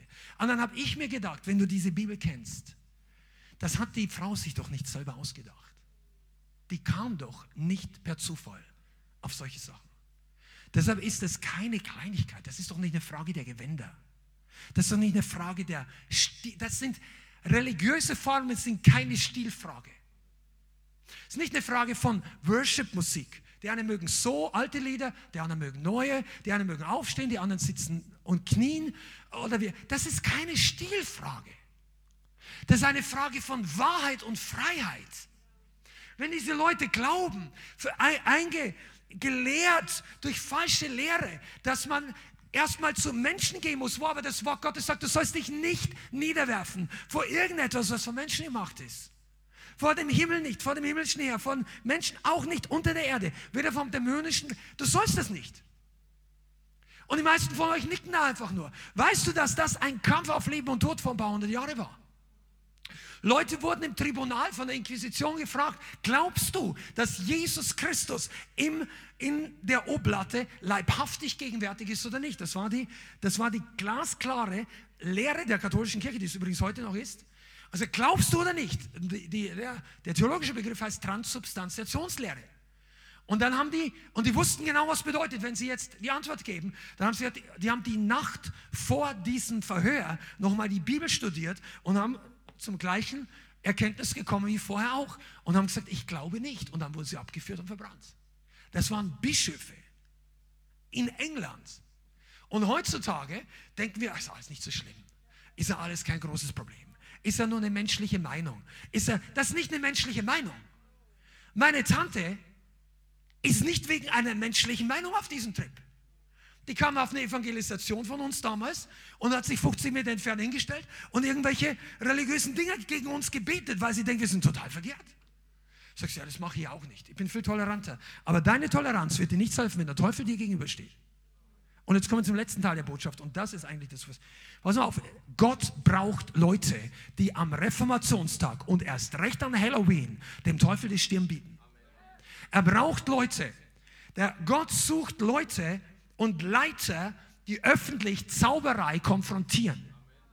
Zauberei ist eine Sache, die dem Leib Christi startet und die absolut real ist. Im Westen sind wir so gebildet und so aufgeklärt, dass wir denken, diese Sache hat alle kein großes Ding mehr. Und gleichzeitig leben viele Christen unter Verdammnis, unter Süchten, unter dämonischer Bedrückung und Gemeinden gehen rauf und runter durcheinander. Zauberei ist oftmals mit dem Spiel. Ich könnte sehr viel darüber reden, aber das haben wir heute nicht. Aber Gott möchte, dass Zauberei konfrontiert wird. Es reicht nicht einfach sagen, ach nein, das finden wir nicht gut. Die Leute werden nicht frei wenn du sagst, ach, lass das mal sein. Wie viele machen es ja gar nicht freiwillig. Wenn wir dieses ganze Halloween-Stuff und vieles andere tolerieren, und ich rede noch gar nicht mal über das, weil es gibt viel schlimmere Sachen, die Leute binden. Aber Toleranz setzt niemand frei. Toleranz ist zwar gut gegen Ungläubigen, dass du, wir sollen niemand was aufzwingen. Wir sollen niemand etwas aufdrücken. Wir sollen den Leuten ihre freie Entscheidung lassen. Absolut. Und wenn die Leute an diesen und jenen Gott oder an gar keinen glauben wollen, ist das ihre freie Entscheidung. Aber die Bibel lehrt nicht, dass du die Leute im Unklaren über ihre ewige Zukunft lassen sollst. Oder das Gefühl, und ich betone Gefühl geben sollst, dass ihr Leben genauso in Ordnung ist, vor Gott, nicht vor Menschen. Sag du, dein Problem ist nicht, wenn du Götzendienst tust mit irgendeiner Gemeinde, sondern mit dem Herrn des Himmels. Und es ist time to confront the demons. Und das ist so. Und deshalb mögen uns auch nicht alle. Aber deshalb mögen uns auch der Teufel nicht. Weil der muss nämlich manchmal gehen. Bei Leuten, die schon hier für Gebet gebetet haben. Und dann geht das Ding weg und die Leute lächeln plötzlich wieder. Ha, Glory. Wir haben Zeugnisse. Weißt du, warum? Ja. Genau. Kampf ist nichts Schlechtes. Geistlicher Kampf ist was Gutes. Gott hat dich ins verheißene Land gebracht, um dich zu lernen, zu kämpfen. In Ägypten hat er für dich gekämpft. Im verheißenen Land lernst du selber. Und dann beginnt eine geistliche Schlacht, wo Gott beginnt dir zu zeigen, welche Autorität du über die Mächte der Finsternis hast. Und weil die Mächte der Finsternis sehr oft nicht konfrontiert werden, bleiben Depressionen, bleiben Süchte, bleiben Leute, gehen Ehen kaputt, ist das Durcheinander in den Gemeinden noch immer da. Wir kommen Leute krank und gehen Leute krank nach Hause, weil die Dämonen oder dämonische Mächte nicht durch biblische Wahrheit und durch die Autorität konfrontiert werden. Gott möchte ein kühnes Volk, das diese Dinge anpackt. Ah, das Eisen ist mir zu heiß. Nein, in meiner Demonation, die Leute glauben was anderes. Ja, ich habe schon mal gesehen, dass Leute irgendwie frei werden, aber ich bin nicht sicher. Und wenn ich da anfange, ein Drittel der Gemeinde läuft mir weg. Ja, aber was macht denn, wenn du nicht darüber redest? Dann bleibt alle hundertprozentig weiter gebunden. Oder zumindest viele davon. Ich sage dir eins, wir brauchen Vorkämpfer.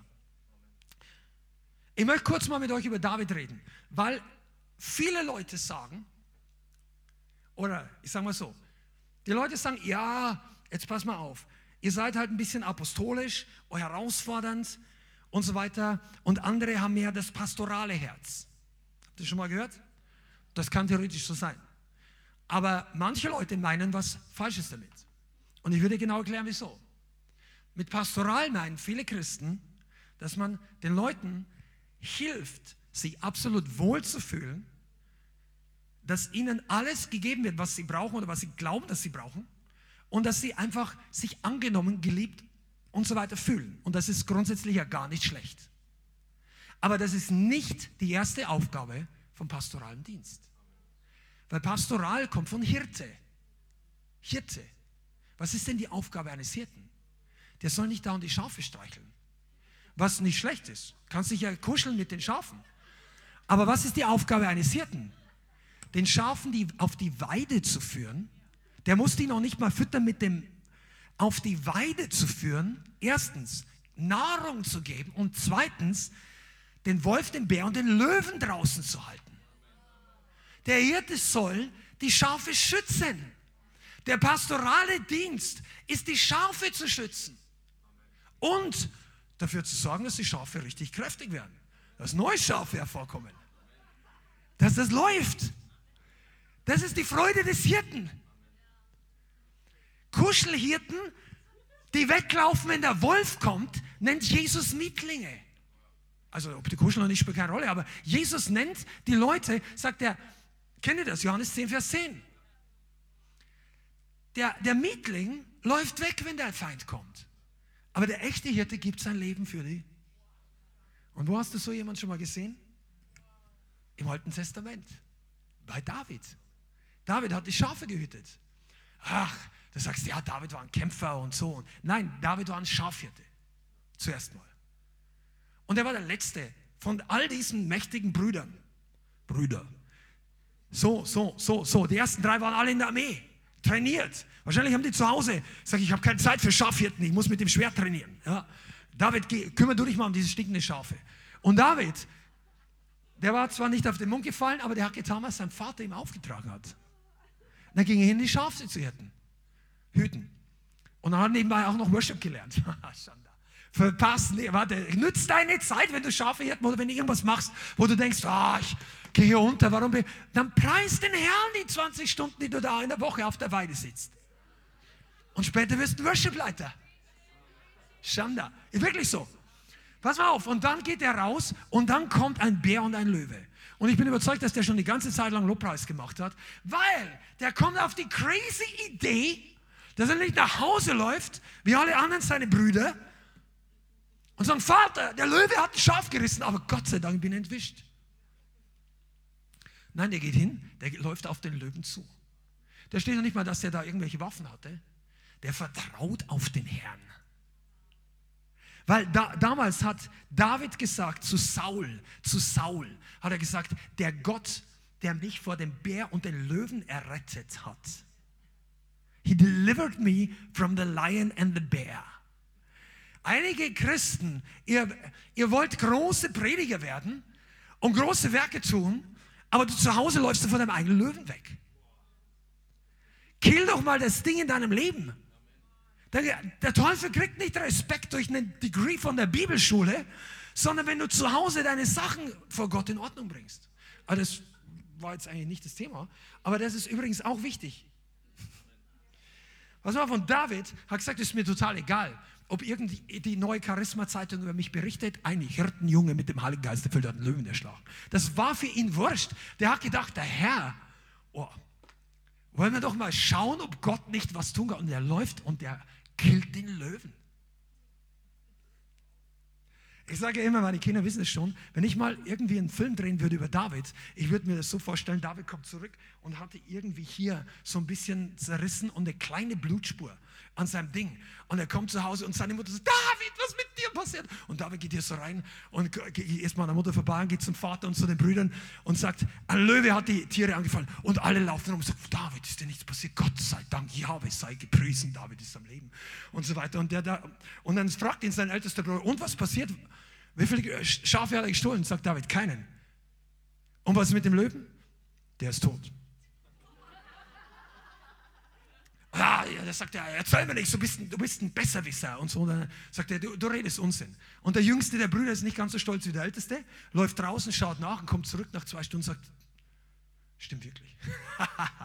weißt du, David, da ist so fantastisch. Aber ich will eigentlich, ich muss mich immer wieder daran festhalten, wenn ich über David rede, echt wahr. Pass mal auf, der dann kommt das, wofür ihn jeder kennt. Die Schafe hätte er nicht um sein Leben retten müssen. Goliath hätte er auch nicht töten müssen. Das war nicht sein Auftrag. Das war, der hat, lest du irgendwo in der Bibel, dass David so sagt, David, du bist mein Gesalbter, geh hin und töte Goliath, alle anderen sind Feiglinge. Steht es drin? Wie bitte? Steht nicht drin. Der sollte ein paar Stücke Käse zu seinen Brüdern bringen. Das steht drin. Der sollte eine Brotzeit bringen. Und er geht hin und denkt, jetzt gehe ich zum Kampf und wir sehen die Kraft Gottes in Aktion bei den Helden des israelischen Volkes. Und dann geht er rum und denkt sich, hier stimmt was nicht. Und dann geht er rein und er, er hat den Glauben, den keiner hat. Weißt du was, David war der Hirte von Israel. Der kickt den Löwen, der die Schafe töten wollte, raus als er noch nicht berufen war. Und als der größte aller Feinde kam, menschlich, Goliath, sagt er, wie könnt ihr nicht alle hier zuschauen, er bringt doch alle um. Und dann sagt er, ich gehe runter. Sagt, du kannst da nicht hingehen. Und dann killt er ihn. Ihr kennt die Geschichte, lest selber. 1. Samuel 17. Man, come on, das musst du einfach mal lesen. Wenn du mal an einem schlechten Tag aufstehst, lest dir mal David durch. Ich meine, ich könnte überhaupt nicht einen schlechten Tag haben, wenn ich in der Früh. Na, David, Schanda. Und David war Hirte. Jetzt überleg dir mal, wie ein Hirte sein sollte. Ein Hirte hat nicht die Aufgabe, dass alle lächeln in der Gemeinde, sondern dass der Feind draußen bleibt. Dass der die Tür kratzt oder wenn er hier reinkommt, geistlich, ich spreche geistlich, wir sprechen, Menschen sind nicht unsere Feinde die Dämonen, die die Leute dazu bringen, ihre Ehe kaputt zu machen, sich selber das Leben zu nehmen, noch im Alkohol zu ersaufen, sich die letzte Spritze, die Überdosis zu geben. Diese Teufel, die das Volk und die Menschen kaputt machen, diese brauchen einen Hirten, der kämpft wie David um die Schafe. Und das sollst du sein. Heute ist Halloween. Heute ist Reformationstag. Gott möchte seinen Hirten Feier geben, dass sie diese dämonischen Machenschaften rauskicken. Come on. Er möchte Leute wie dich, einige von euch, ja, ich bin nicht in der Bibelschule, du hast Salbung, Dämonen auszutreiben. Warum muss man über dieses Thema in unserer Zeit noch so viel reden? Ja, das ist nicht mehr biblisch und wenn jemand von neuen, ja, aber warum leiden sie unter all diesen Dingen, wenn diese Theologie richtig wäre? Und warum? Du, wenn du glaubst, dass ein wiedergeborener Christ keine Dämonen merkt, dann komm zu mir, ruf mich an und Erklär mir diese Frage. Wir hatten eine Schwester in der Gemeinde, die war monatelang da, die hat Jesus geliebt und nachgefolgt, aber die hat nie richtig gut empfangen können. Und dann haben wir angefangen, bestimmt, dann kamen Dinge raus aus der Vergangenheit, aus dem asiatischen Götzendienst, aus allem Möglichen. Wie können Christen, die von neu geboren sind, mit anderen Stimmen und Informationen zu einem sprechen, die sie natürlich überhaupt nicht haben können? Erklär mir das mal, wo ist der Heilige Geist da? Der Teufel weiß genau, was los ist und der weiß, wie er die Leute bindet. Aber die gute Nachricht ist nicht, dass der Teufel irgendwas macht, sondern dass Jesus größer ist. Weißt du, die, die, diese Dinge zeigen sich erst, wenn ihr letzte Stunde schlägt. Sagst du, bei uns gibt es keine Manifestation. Ja, kein Problem. Der hat ja auch kein Problem mit der ganzen Laden. Wenn der Feind sie nicht zeigen muss, dann ist er in Sicherheit. Der Feind ist der Fürst der Finsternis. Der antwortet nicht, sagst du, ist bei uns einer besessen? Keiner meldet sich. Keine Probleme mit Dämonen. Das ist nicht so. Der Teufel arbeitet in der Finsternis. Der zeigt sich erst, wenn er geistlich Druck bekommt. Und jetzt ist die Zeit, die Reformation, dass diejenigen aufstehen, die dem Teufel Druck machen. geistlich so weit, dass sie gehen müssen. Warum sage ich das heute? Weil es notwendig ist. Weil ich glaube, dass manche Christen, wir, wir kommen bald zum Ende, aber du kannst das wirklich mit einem Portion Glauben heute mit nach Hause nehmen. Gott möchte dich gebrauchen. Der möchte dich zu Hause gebrauchen. Und nur weil niemand oder in deinem Umfeld über diese Themen reden, heißt nicht, dass die Leute nicht Probleme mit dämonischen Belastungen haben. Heißt es nicht, dass die Leute leiden. Und wenn du, manche Leute haben noch nie so gelächelt wie nach der Freisetzung von irgendeinem depressiven Spirit. Chanda. Zauberei vernebelt die Sinne, aber der Heilige Geist macht uns frei. Und deshalb möchte ich die Glocke der Reformation neu läuten. Ich bin nur einer von Zehntausenden im Laufe der Geschichte und von denen, die heute, wir sind nichts Besonderes, aber ich glaube, wir sollen sie läuten. Wenn die Muezzinrufe über Köln erschallen, warum nicht mal die Reformationsrufe am 31.10.?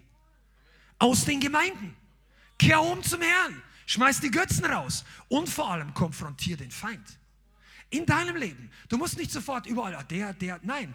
Beginn in deinem eigenen Leben. Schmeiß die Sachen raus. Werde kühn, werde mutig, werde straight mit den Dingen Gottes. Ich weiß, dass viele von euch das schon teilweise getan haben. Aber ich predige heute nicht nur für diejenigen, die die Stufe 322 von 321 schaffen wollen, sondern manche Leute, die gar nicht wissen, wie ich das ganze Zeug loskriege.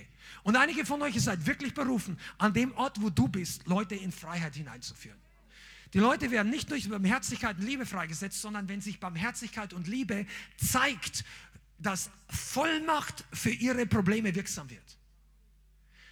Unsere Mitgefühl hilft den Leuten nur bedingt, wenn ihr Problem nachher noch das gleiche ist mit viel Mitgefühl eine Nahrung im Gefängnis abzuliefern, mal ein Bonus, dass die ein besseres Essen haben, das ist denen überhaupt nicht so verwehrt, wenn irgendeiner die Gefängnistür öffnet und sie rausführt. Und die Gefangenen werden frei werden. Das ist die Salbung des Christus. Er hat mich gesalbt, um Gefangene freizusetzen.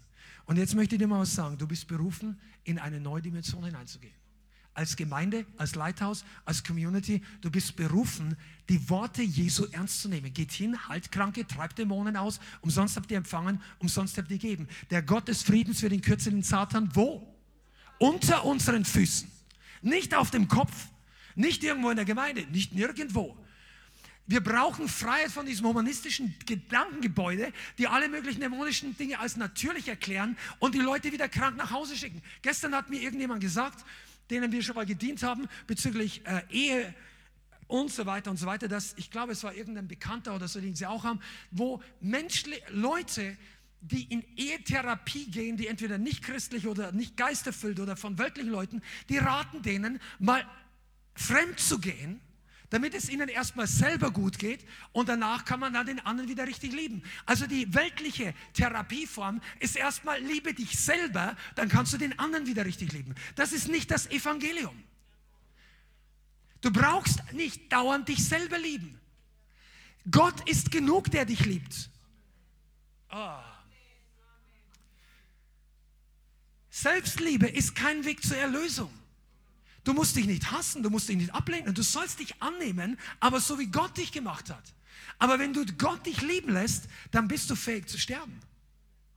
Weil plötzlich merkst du, oh, oh, und wenn du merkst, dass du nicht mehr dein Ding, dein Weg, dein Leben, deine Gedanken, sondern sein Weg, sein Leben, seine Gedanken, dann kommt Freiheit. Und dann plötzlich muss der Teufel gehen. Und ich sage dir eins, es wird eine Generation hervorkommen, die den Feind nicht mehr so einfach davongehen lässt, weil Leute einfach in Gebundenheit bleiben, weil, weil Leute sich nicht trauen, das anzusehen. Ich möchte dir wirklich sagen, wenn du einen Arbeitskollegen hast, dann bete mal im Heiligen Geist. Gibt es etwas, wo der Heilige Geist dich gebrauchen möchte, um Dinge nicht zu, bete es einfach mal im Geist, zu konfrontieren. Mensch, ich komme noch zu einem wichtigen Punkt. Ihr seid doch alle mit, die meisten von euch sind mit dem Heiligen Geist erfüllt. Also ein paar von euch kann ich nicht sagen, weil, äh, preis dem Herrn, vielleicht ist noch für dich dran kenne euch nicht alle, aber weißt du, wenn du, ihr betet doch in Gebetsabenden. Manche von euch, ihr seid beim Evangelisieren super, beim Springen, beim Tanzen. Aber wenn ihr dem Feind mit Autorität befehlen solltet zu gehen, da seid ihr noch auf dem unteren Level. Bitte nicht nur. Gott hat die Autorität gegeben. Bitten tun die Leute in Ägypten, wenn es um Freiheit geht. Nicht, wenn es um, wir sollen den Vater um alles Mögliche bitten. Aber wir brauchen ihn nicht mehr bitten, um die Freisetzung von Ägypten, wenn wir bereits im verheißenen Land sind. Gott möchte, dass du deine Autorität gebrauchst. Er hat dir ein Schwert gegeben. Er hat dir Vollmacht über den Feind gegeben. Versuch nicht dauernd die anderen, also wenn du das noch nicht verstehst, dann ist das nicht für dich. Bitte, dann komm zum Gebet, empfang alle Freiheit. Hier gibt es ein paar Dutzend Leute, die für dich geistlich kämpfen. Aber hör mal genau zu. Wenn du schon mit dem Herrn gegangen bist, dann step mal ab hier im Geist und beginn den Feind selber zu konfrontieren. Beginn Zauberei aus deinem Leben rauszuschmeißen, über deiner Familie, aus deiner Arbeitsstelle, wenn es deine Autoritätsbereich ist. Ja? Fang nicht einfach an, Zauberei über ganz Deutschland, über Frankfurt zu binden, das wird nach hinten losgehen, aber über dein Leben Schmeiß es raus. Und dann hast du garantiert Leute, die sagen, ah, was müsst ihr da vom Teufel reden? Und die gleichen Leute rauchen noch, die gleichen Leute, und ich sage nichts gegen Raucher, sondern ich sage, die Gebundenheit ist noch intakt. Wenn du mit Leuten diskutierst, du brauchst Leute, die dir zeigen können, wie man frei wird.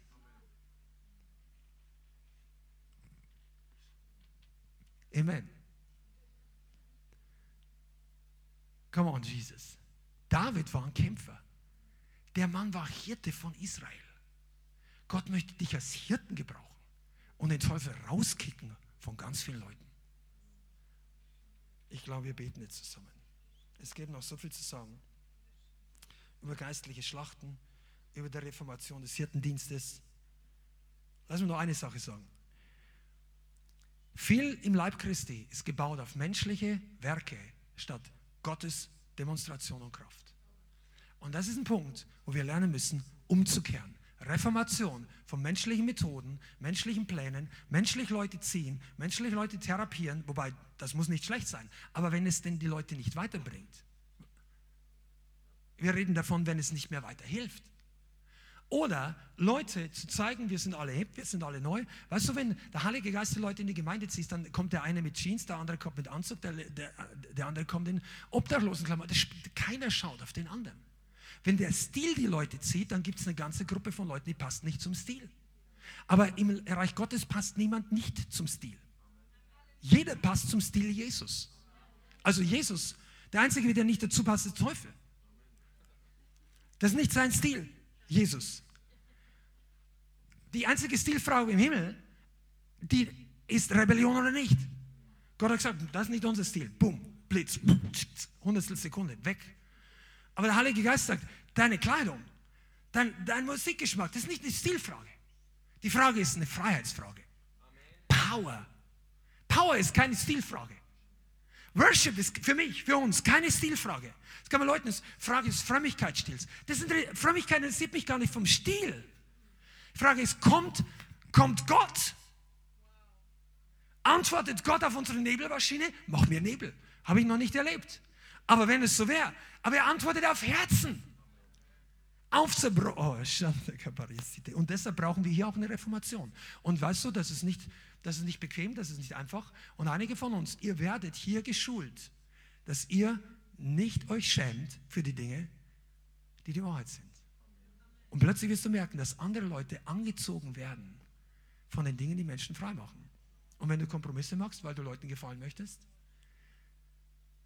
dann ist diese, kannst du dich erinnern an diese vier fortschreitenden Dinge am Anfang der Predigt? Kompromiss ist einer der Stufen. Du wirst niemals deine Berufung erfüllen, wenn du wegen irgendeiner Menschen Kompromisse machst mit dem, was du hier erkannt hast. Und jetzt werden wir einfach mal beten, dass der Heilige Geist heute ausbricht und der Feind heute noch ein bisschen von seinem Territorium verliert. Wir haben einige Leute hier und wenn du heute Gebet brauchst für irgendwas, was deine Seele, deinen Körper oder dein geistliches Leben knechtet, dann bist du herzlich eingeladen, jetzt dann gleich nach vorne zu kommen. Wenn du online dabei bist und du wunderst dich über viele Dinge, aber du hast trotzdem ein persönliches Bedürfnis oder eine Not in deinem Leben, dann möchte ich dich mit ganzem Herzen einladen, dass du von den Leuten, die jetzt gleich für dich bereitstehen, Gebet empfängst. Aber wir starten noch nicht gleich. Ich möchte, dass wir jetzt einfach mal zusammen die Augen zumachen und beten und den Heiligen Geist einladen, ob er in deinem Leben Dinge findet, die Kooperation mit dem Feind bedeuten und die dich daran hindern, den ganzen Segen Gottes zu empfangen. Weil das ist doch, was wir alle eigentlich wollen. Und wenn wir diese Dinge rausschmeißen, so wie Josia, dann beginnt Frische und Erweckung. Und das ist der erste Schritt, das ist nicht der letzte, aber ich möchte jetzt einfach mal, vielleicht kannst du kurz nach vorne kommen.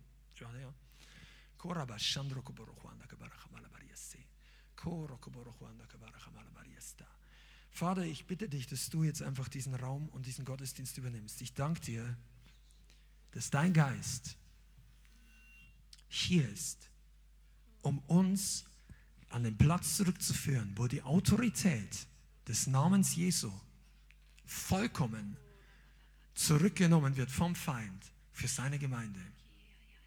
Und ich bitte dich, dass du Gnade, Reinheit und Kraft mit jedem Einzelnen hier freisetzt. Heiliger Geist, komm. Heiliger Geist, ich danke dir, dass du Licht bist und Wahrheit bist. Und wir setzen jetzt dein Licht frei online und dein Licht jetzt hier an diesem Ort. Leuchte du durch unsere Seelen hindurch, leuchte du durch unser Leben hindurch und bring die Dinge an die Oberfläche, die dich behindern, die dir nicht gefallen, die nicht in Übereinstimmung sind mit deiner Heiligkeit, mit deiner Wahrheit, mit deiner Reinheit. Komm, Heiliger Geist.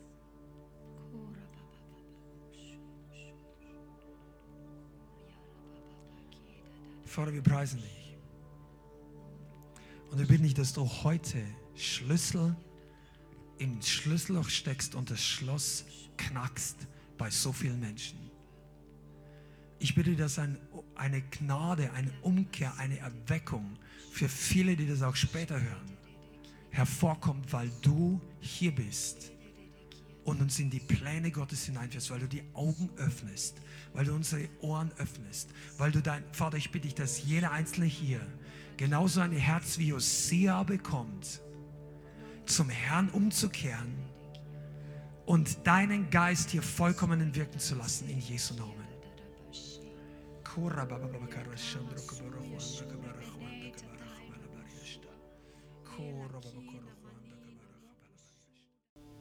Vielen Dank fürs Zuhören. Wir hoffen, die Botschaft hat dich inspiriert und weitergebracht. Diese und noch mehr Botschaften findest du auch als Livestream auf unserem YouTube-Channel, zusammen mit Live-Worship und vielen bewegenden Zeugnissen. Wir würden uns freuen, wenn du auch mal in unserem Gottesdienst vorbeischaust. Alle Infos dazu findest du auf unserer Webseite, auf Facebook oder Instagram. Links dazu findest du in der Beschreibung. Schreib uns gerne dein Zeugnis oder dein Gebetsanliegen unter info at lighthouse.center. Tschüss und bis zum nächsten Mal.